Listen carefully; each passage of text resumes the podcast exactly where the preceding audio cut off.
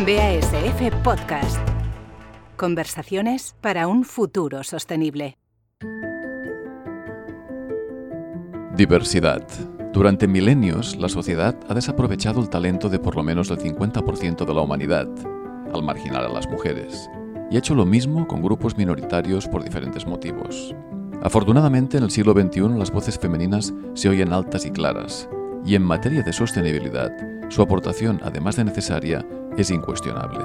Mónica Chao es directora de sostenibilidad de IKEA y presidenta de Women Action Sustainability, una asociación sin ánimo de lucro que persigue elevar la sostenibilidad al primer nivel estratégico de las empresas, entidades, instituciones y de la sociedad. Mónica se interesó muy pronto por lo que las empresas podían hacer de forma diferente. Con su trayectoria de más de 20 años en el mundo corporativo, se ha ganado la credibilidad para opinar, inspirar y liderar. Hola Mónica, buenas tardes. Hola Carles, ¿qué tal? ¿Cómo estás? Pues encantados de tenerte con nosotros en este nuevo podcast eh, de conversaciones eh, sobre sostenibilidad de BASF. Entrando ya directamente en materia, eh, en primer lugar, ¿por qué nació Women Action Sustainability? Tengo que decir que cuando oí esta, esta denominación me llamaron la atención dos palabras, women y action. Pues muchas gracias por, por la invitación, enhorabuena por organizar estos podcasts, eh, que yo creo que nos dan un montón de, de, contenido. Y gracias por contar con WAS para estar en esta conversación aquí hoy contigo. Pues este proyecto eh, nació pues con tres aspectos fundamentales. Por un lado, eh, bueno, pensábamos que la sostenibilidad no tiene ni género, ni, ni, edad, ni ideología, ¿no? Y cómo hacer llegar un mensaje a públicos muy distintos. También pensábamos que la sostenibilidad no es la María de los negocios, ¿no? Es una cuestión que hay que abordar eh, desde el rigor, desde el conocimiento, desde la experiencia. Y también estaba la cuestión de la diversidad, ¿no? Cómo contar con todos los talentos eh, en esta transición sostenible que viene. Y así, un poco con estos mimbres, digamos, nació WAS y finalmente se definió con un propósito, ¿no? El propósito de que la sostenibilidad esté en las mesas donde se toman las decisiones y contando para ello también con el talento femenino, con lo cual responde a esta visión eh, de abordar la sostenibilidad desde una vertiente eh, ambiciosa eh, y directamente relacionada con los negocios. Entonces, si entiendo bien, pensáis que no puede haber verdadera sostenibilidad sin diversidad como uno de los componentes. Así, efectivamente, así es. Yo creo que bueno pasa en cualquier aspecto, ¿no? Que comentemos cuando hablamos de cuestiones empresariales.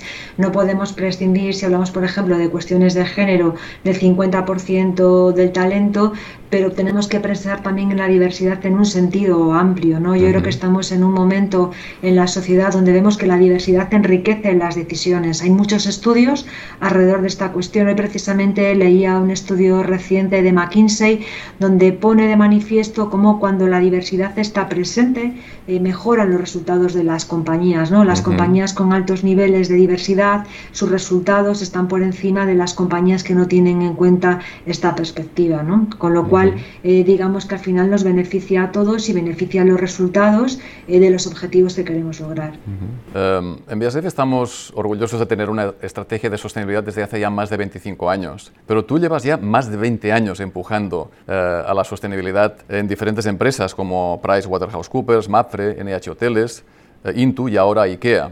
¿Cómo ha cambiado el esfuerzo que hacemos desde las empresas en estos 20 años que tú llevas en este espacio?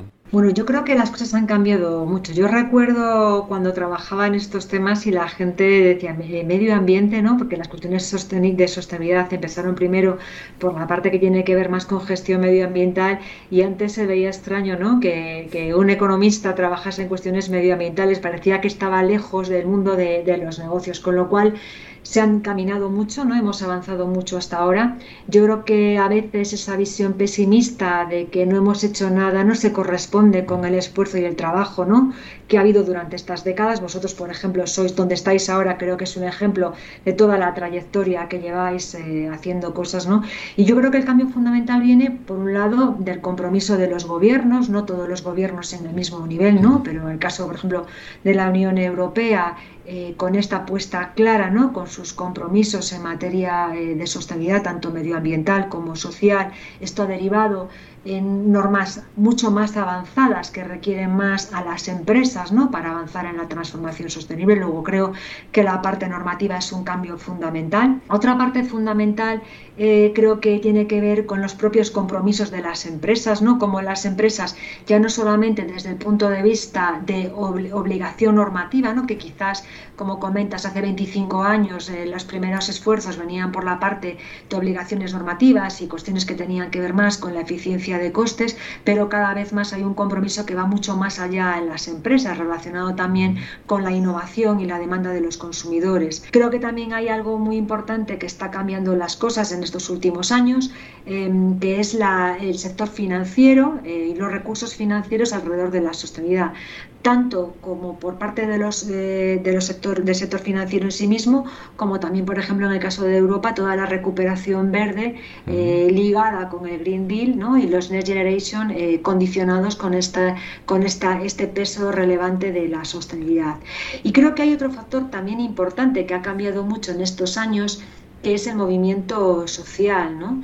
Eh, antes sí que había, ¿no? y el sector industrial, pues ciertas eh, demandas de, colectivos, pero fundamentalmente se trataban de colectivos ecologistas, ¿no? con cuestiones muy concretas, pero hay un movimiento social mucho más relevante, eh, un movimiento social que, bueno, por ejemplo, estamos viendo ¿no? ahora durante la COP en las calles, pero vemos también en las conversaciones. ¿no? Antes no era eh, una conversación eh, las cuestiones que tienen que ver con cambio climático, por ejemplo, y vemos que hoy, hoy hay una creciente conversación alrededor de estos temas y una preocupación más de la sociedad que al final también deriva eh, en sus decisiones de compra ¿no? y en sus decisiones de, inversión.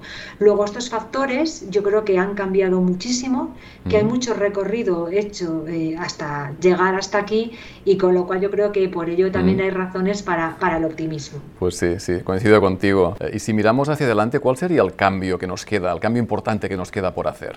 Pues yo creo que hay un factor fundamental y en el que vosotros estáis eh, haciendo mucho, que es la innovación. ¿no?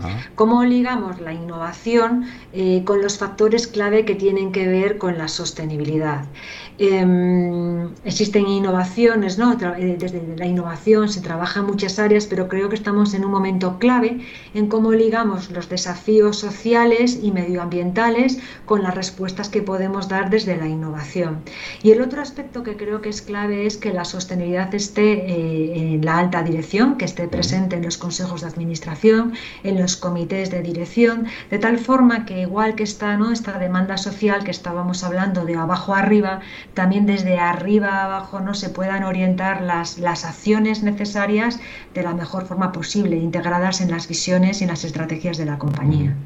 De hecho, ahora que hablas de la alta dirección, eh, hace poco se ha publicado un estudio de ADA sobre el nivel de conocimiento de temas de sostenibilidad entre los consejos de administración. Y una de las conclusiones era que solo un 30% realmente se puede considerar bien informados en estos aspectos. O sea que ahí realmente hay mucho trabajo por hacer. Totalmente, así es, así es. Hay, hay, también un estudio del año pasado de las eh, principales empresas americanas eh, analizando todos los consejos de administración y solamente un 1% de los consejeros consideraba que tenía información suficiente para tomar decisiones en materia de cambio climático. Luego aquí hay mucho que hacer. Es verdad que nosotros desde WAS, sabes que hicimos eh, un estudio a principios de año de la presencia de la sostenibilidad eh, en la alta dirección y casi ya el 50% de las mayores empresas españolas tienen una comisión en el Consejo donde abordan estos temas. Pero es verdad que digamos que estamos en esos primeros pasos donde también hay que mejorar la información y el conocimiento para poder tomar esas decisiones eh, bien informadas. Ah, antes te referías a, los consumidores ¿eh? y te hemos oído decir eh, en algunas entrevistas que los consumidores tenemos un poder del que quizás no somos conscientes. ¿no? Eh, ¿Cuál sería tu llamada a la acción para todos nosotros, los consumidores en general? Bueno, al final, bueno, tú es un poco lo que decías, ¿no? que al final tomemos decisiones conscientes. ¿no? Es muy difícil que todas nuestras decisiones, ¿no? poner una lupa sobre todo lo que hacemos y que todas nuestras decisiones cumplan todos los criterios que nos gustaría que tuviesen. ¿no? Pero creo que sí que es importante que los, decisiones, los consumidores sepamos lo que estamos consumiendo, que estemos informados ¿no? De qué significan los etiquetados, qué significan los productos que compramos, ¿no? y esa capacidad de acción que tenemos cuando realizamos una, una compra, porque al final la sostenibilidad eh, cuando llega a la mayoría será cuando realmente se produzca este cambio. ¿no? Hay, hay veces que la sostenibilidad sí puede estar eh, asociada a un componente de, de, valor, ¿no? que se incremente el precio y a un aspecto que tiene que ver con productos eh, bueno, de, de, lujo ¿no? o, de, o, de, o, de, una gama más alta, pero realmente si queremos que llegue a la mayoría eh, tenemos que trabajar el componente del precio y el componente de la información al consumidor eh, para que esto bueno, para que esto pueda suceder. Claro. Pasando al campo industrial, para nosotros es uh, un elemento imprescindible la economía circular, ¿no? Eh, el dejar el modelo lineal para pasar a esta, este uso continuo de los recursos. Eh, ¿Qué, qué, qué papel le otorgas tú al, al, al, cambio de modelo económico, el pasar de lo lineal a lo circular? Bueno, yo creo que es clave. Yo creo que, que es algo es clave porque, bueno, fíjate que hay un, un estudio de, de, de, la Unión Europea, se ha publicado ahora en septiembre, donde se analizan eh, los, los inputs ¿no? para, para, para nuestra economía. Y ahora mismo solamente el 10% de los materiales eh, vienen de la regeneración de recursos. ¿no? Luego, fíjate si tenemos una oportunidad eh, para introducir eh, materias primas secundarias, ¿no? para volver a introducir materiales en las cadenas de valor y, y, y, qué ocurrirá si no lo hacemos, ¿no? porque al final partimos de, de, hace años que considerábamos muchos recursos como que eran infinitos ¿no? Uh -huh. o que no tenían un valor porque no se les asignaba un precio.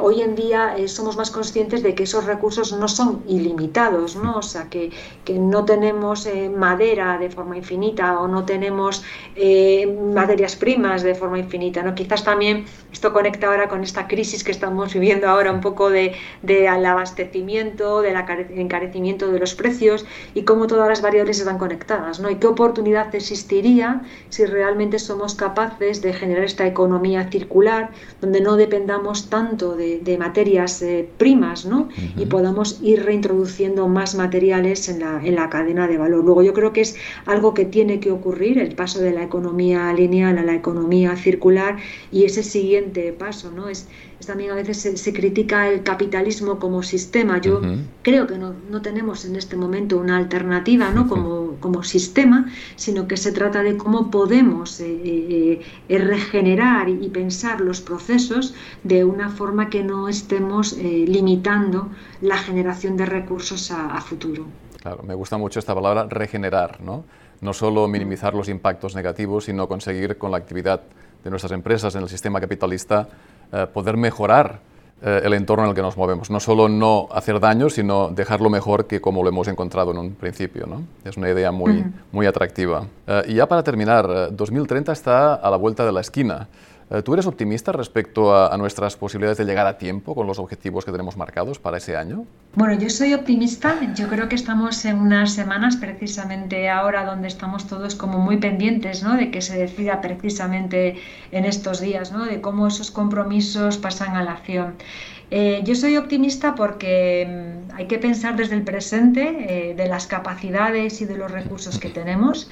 Yo creo que hay muchas voluntades encima de, la mesa, voluntades de los gobiernos, voluntades de las empresas y de los ciudadanos.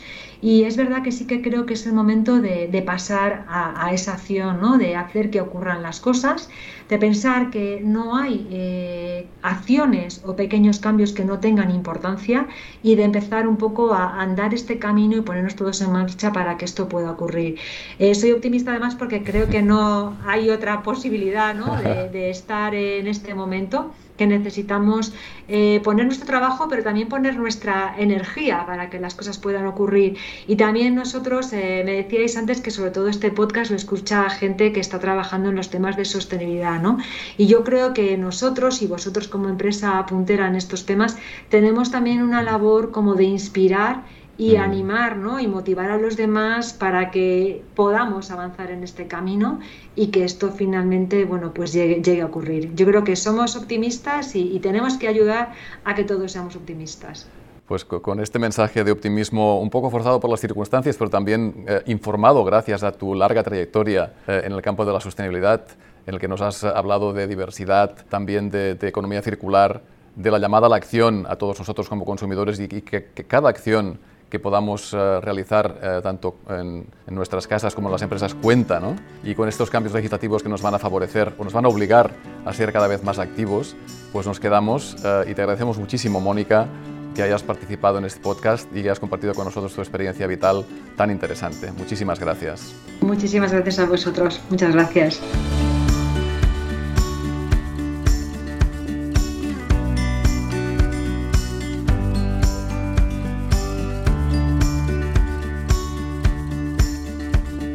La sostenibilidad debe estar presente en los consejos de administración para que los cambios también se impulsen de arriba abajo, nos dice Mónica. Gracias a personas como ella y al movimiento que lidera, que reúne a ejecutivas de primer nivel de empresas punteras, las estrategias empresariales se benefician cada vez más de su mirada diversa y constructiva. Las empresas diversas son más exitosas y según algunos indicadores, aquellas que cuentan con mujeres en su cima o en sus equipos de liderazgo compiten y contribuyen al máximo nivel. BASF Podcast. Conversaciones para un futuro sostenible.